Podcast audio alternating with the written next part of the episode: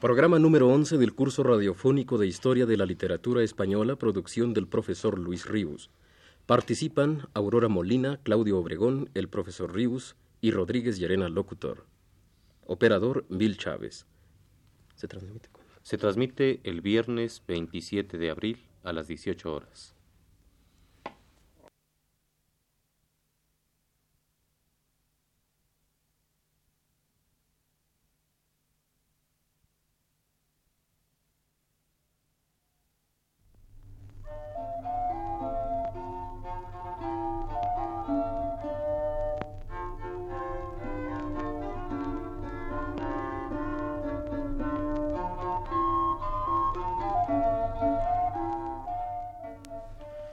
Buenas tardes, amable auditorio.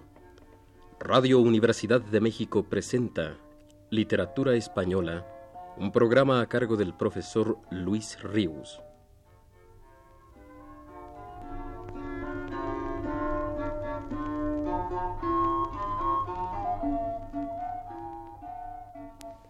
Con ustedes, el profesor Luis Ríos.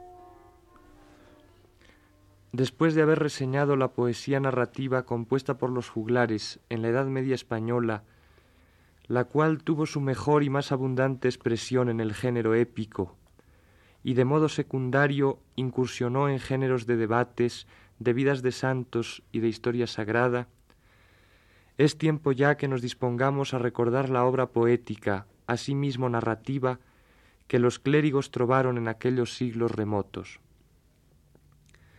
De los juglares, autores de la poesía ya estudiada, poesía encauzada en metro irregular y ligada por rima asonante, imperfecta, tracé en su oportunidad la semblanza. Conviene ahora determinar la acepción que la palabra clérigo tuvo en nuestra Edad Media y las características que la poesía de aquellos hombres presentaba distintas de las que tenía la poesía juglaresca diferencias esas que dieron pie suficiente para que el mester o menester u ocupación de poeta se clasificase en dos grupos, en mester de juglaría y en mester de clerecía. La palabra clérigo, al decir de Menéndez y Pelayo, se aplicaba en los tiempos medios como sinónimo de hombre culto y letrado, que había recibido la educación latino-eclesiástica, por lo general eran verdaderos clérigos y aun monjes los autores de los poemas pertenecientes al llamado mester de clerecía, pero tampoco falta algún ejemplo de lo contrario, y poema de clerecía hay escrito indudablemente por un moro. Afectaba esta escuela sumo desprecio hacia las formas toscas y desaliñadas del arte juglaresco, y en cambio gustaba de pregonar sus propias excelencias como arte de nueva maestría y mester sin pecado, preciándose además de contar las sílabas y de fablar cuento rimado por la cuaderna vía. Es decir, la diferencia fundamental entre una y otra poesías, la de los juglares y la de los clérigos, se refería al mayor rigor técnico, formal, de esta última respecto de aquella en franca oposición a la poesía juglaresca que empleaba una métrica cambiante, irregular y una rima asonante, la poesía de los clérigos utilizaba un metro uniforme, constante, regular y una rima consonante, perfecta. El módulo métrico de los clérigos poetas era la cuaderna vía, una estrofa de cuatro versos todos ellos alejandrinos, o sea, de catorce sílabas, unidos entre sí por una única rima, y esta consonante. He aquí un ejemplo de dicho módulo. Era un simple clérigo pobre de clerecía. Decía diario misa de la Santa María. No sabía decir otra, decíala cada día. Más la sabía por uso que por sabiduría.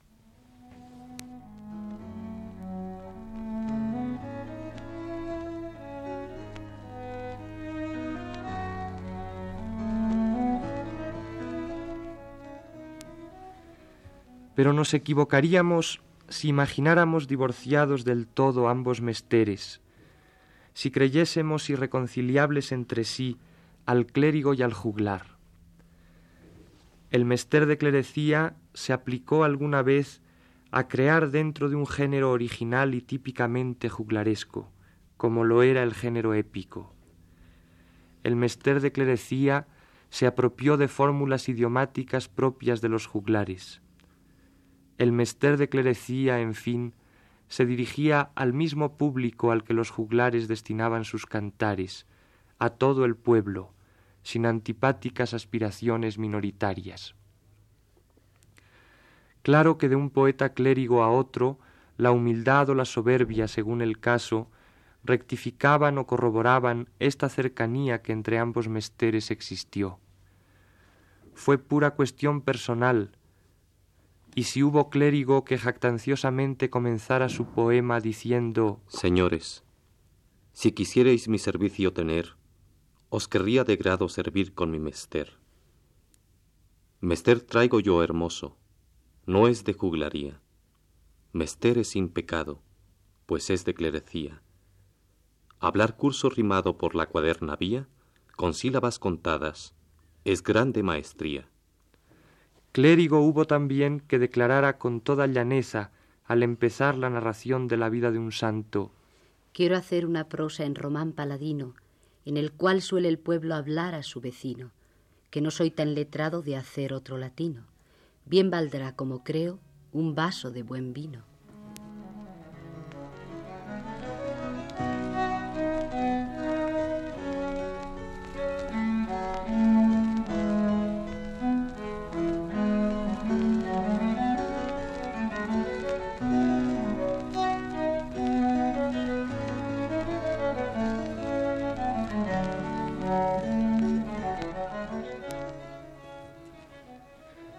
El clérigo autor de esos últimos, humildes, conmovedores versos, en los que asienta que no habrá de escribir en otra lengua que no sea la que todos espontáneamente hablan, y en los que no pide más recompensa por su esfuerzo que la más pobre que pudiera dársele al más modesto juglar, un vaso de buen vino. El autor de esos versos, digo, es el primer poeta español de nombre conocido.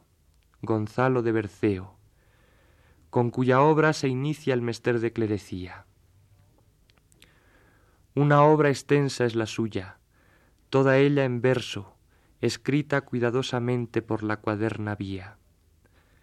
Escribió varias vidas de santos, la de Santo Domingo de Silos, la de San Millán de la Cogolla, la de San Lorenzo, la de Santa Oria compuso un poema al sacrificio de la misa y otro en el que con aterradora plasticidad describe los signos que aparecerán antes del juicio. Su devoción mayor fue la Madre de Jesús, y trovó unos loores de Nuestra Señora y narró con palabras ungidas de fe, de esperanza y de caridad veinticinco milagros de Nuestra Señora, y puso en verso el duelo de la Virgen el día de la pasión de su Hijo compuso además tres himnos religiosos. Debió nacer a fines del siglo XII y moriría bien mediado ya el siglo XIII. Fue monje, aunque según nos dice Antonio Solalinde, es difícil precisar si pasó su vida en el monasterio de San Millán o si tan solo perteneció al clero de Berceo, su pueblo natal, allá en La Rioja. Tenemos que agradecer mucho al azar que haya sido el de Gonzalo de Berceo el primer nombre de poeta nuestro que nos haya conservado, porque fue aquel monje riojano un gran poeta, y fue un hombre muy bueno, muy inocente, muy puro. Es buena cosa que nuestro primer poeta conocido haya sido él, tan dulce, tan candoroso, tan sencillo, tan fervorosamente entregado en la soledad de su celda a su obra hasta la hora de su muerte. La pureza de su espíritu, la ingenuidad de su palabra, la franciscana humildad de su ánimo nos confortan extrañamente aun a los que por desgracia estamos tan lejos de ser y de sentir como él fue y sintió. Qué bienestar, qué placidez nos produce la lectura de sus versos, cuánto nos complace que siendo como fue maestro en la técnica del verso, hombre letrado, no se sintiera él más que un pequeño juglar, un hombre como otro cualquiera del pueblo, que canta por amor, que suplica con la mayor humildad que su amor sea recompensado, que así pide a Santo Domingo merced por haberlo cantado. Quiérote por mí mismo, Padre, merced clamar, pues puse mi talento para ser tu juglar. Este poco servicio quieraslo tú aceptar, y quieras por mí, Gonzalo, al Criador rogar. Padre, entre los otros a mí no desampares, pues dicen que bien sueles pensar en tus juglares.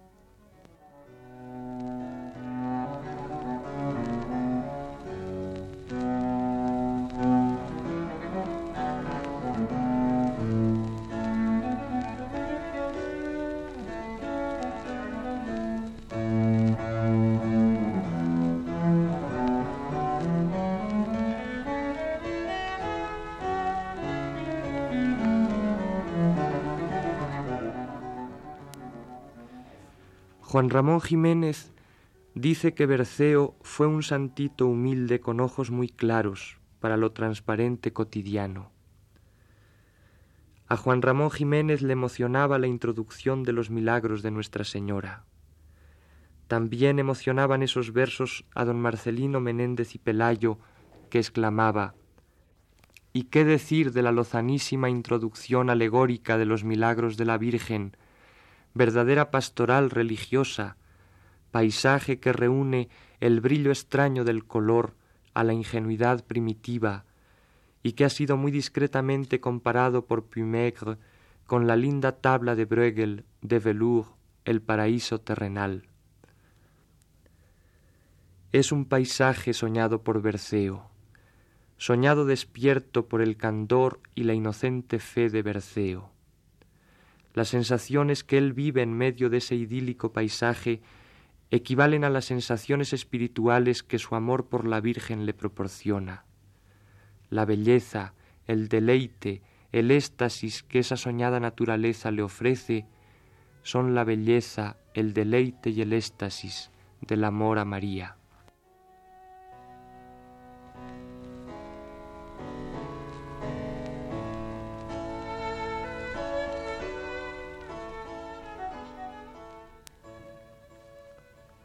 Yo, maestro Gonzalo de Berceo nombrado, yendo en romería, me encontré en un prado, verde y bien crecido, de flores bien poblado, lugar apetecible para el hombre cansado. Daban olor sabroso las flores bien olientes, refrescaban en hombres las caras y las mientes, manaban de las piedras fuentes claras, corrientes, en verano bien frías, en invierno calientes. Había allí abundancia de buenas arboledas, higueras y granados, peros y manzanedas, y muchas otras frutas de diversas monedas, pero no había ningunas podridas ni acedas. La verdura del prado, el olor de las flores, las sombras de los árboles de templados sabores, refrescáronme todo y perdí los sudores podría vivir el hombre con aquellos olores. Nunca encontré en el mundo lugar tan deleitoso, ni sombra tan templada, ni olor tan sabroso. Me quité mi ropilla por yacer más gustoso, y tendíme a la sombra de un árbol hermoso.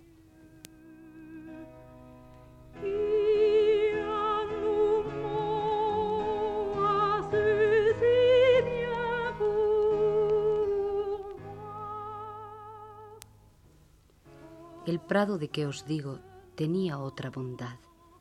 Por calor ni por frío no perdía su beldad. Siempre estaba verde en su integridad. No perdía su verdura por viento o tempestad. Enseguida que fui en tierra recostado, de todo sufrimiento fui luego despojado. Olvidé toda cuita, todo penar pasado. Quien allí morase, qué bienaventurado los hombres y las aves que a ese lugar venían, llevaban de las flores cuantas llevar querían, pero mengua en el prado ninguna se le hacía. Por una que cortaban, tres o cuatro nacían. El fruto de los árboles era dulce y sabrido. Si don Adán hubiese de tal fruto comido, de tan mala manera no se habría arrepentido, ni tuvieran tal daño Eva ni su marido.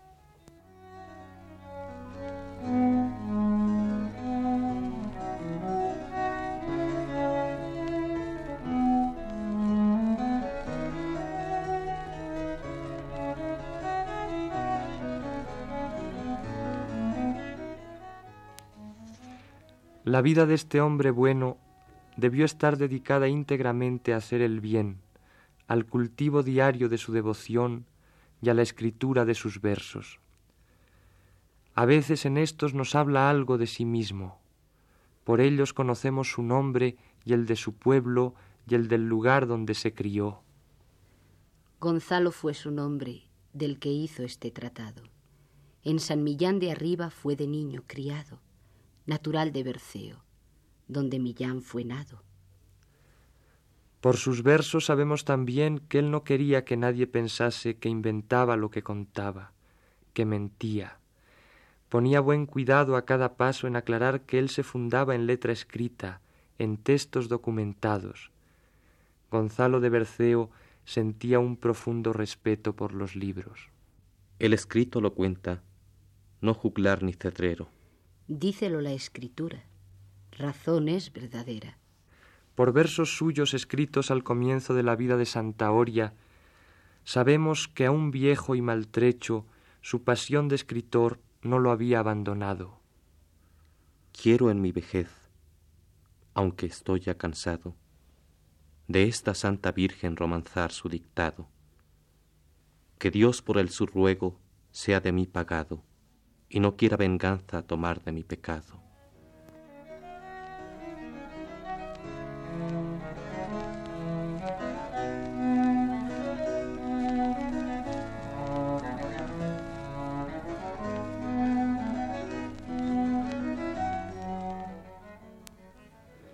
¿Cómo es posible que a este clérigo desconocido por los escritores hasta fines del siglo XVIII no lo estimase la crítica de aquellos años y la del siglo XIX como un gran poeta.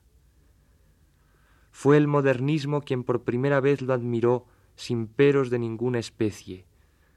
Ya han sido los poetas a partir de entonces quienes sobre todos los otros hombres de letras lo han exaltado y a veces conscientemente, como en el caso de Ramón Pérez de Ayala y otros más, lo han imitado.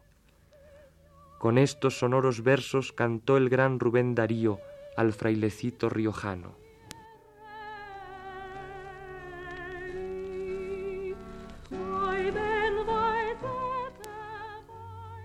Amo tu delicioso alejandrino como el de Hugo Espíritu de España. Este vale una copa de champaña, como aquel vale un vaso de bon vino. Mas a uno y otro pájaro divino la primitiva cárcel es extraña. El barrote maltrata, el grillo daña que vuelo y libertad son su destino. Así procuro que en la luz resalte tu antiguo verso, cuyas alas doro y hago brillar con mi moderno esmalte. Tiene la libertad con el decoro y vuelve como al puño el gerifalte, trayendo del azul rimas de oro.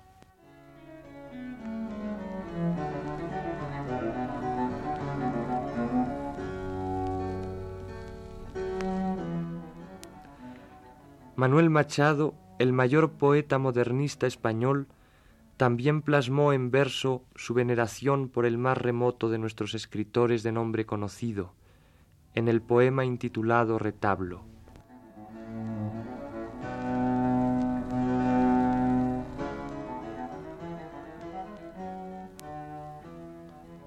Ya están ambos a diestra del Padre deseado, los dos santos varones, el chantre y el cantado, el gran Santo Domingo de Silos venerado, y el maestro Gonzalo de Berceo nombrado.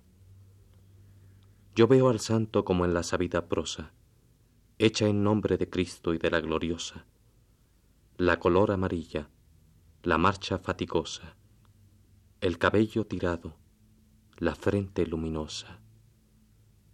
Y a su lado el poeta, Romero peregrino, sonríe a los de ahora que andamos el camino, y el galardón nos muestra de su claro destino, una palma de gloria y un vaso de buen vino.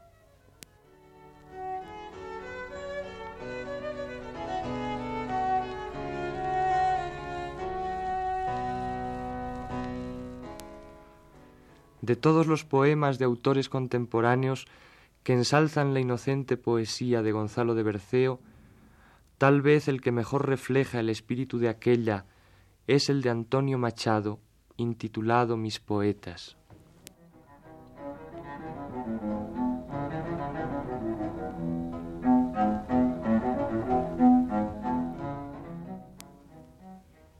El primero es Gonzalo de Berceo llamado. Gonzalo de Berceo, poeta y peregrino, que yendo en romería acaeció en un prado, y a quien los sabios pintan copiando un pergamino. Trobó a Santo Domingo, trobó a Santa María, y a San Millán, y a San Lorenzo, y Santa Oria, y dijo, mi dictado no es de juglaría, escrito lo tenemos, es verdadera historia. Su verso es dulce y grave, monótonas hileras de chopos invernales en donde nada brilla, renglones como surcos en pardas sementeras y lejos las montañas azules de Castilla. Él nos cuenta el repaire del romero cansado, leyendo en santorales y libros de oración, copiando historias viejas, nos dice su dictado, mientras le sale fuera la luz del corazón.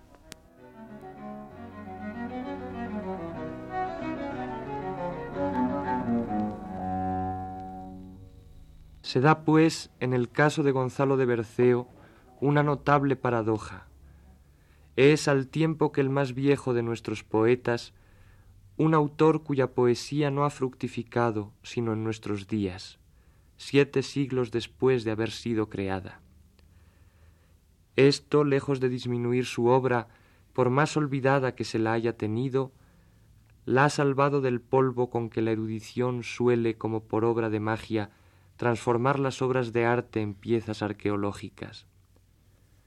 Afortunado Gonzalo de Berceo, la eternidad de tus versos la han descubierto los poetas, no los eruditos.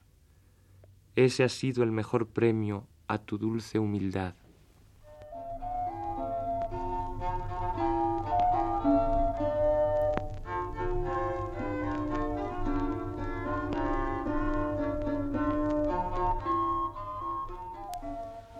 Radio Universidad de México presentó Literatura Española, un programa a cargo del profesor Luis Ríos.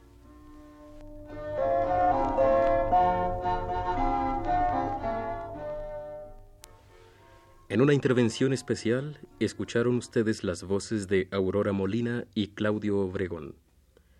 Agradecemos a ustedes la atención prestada y les invitamos a escuchar el siguiente programa de la serie el próximo viernes a las 18 horas.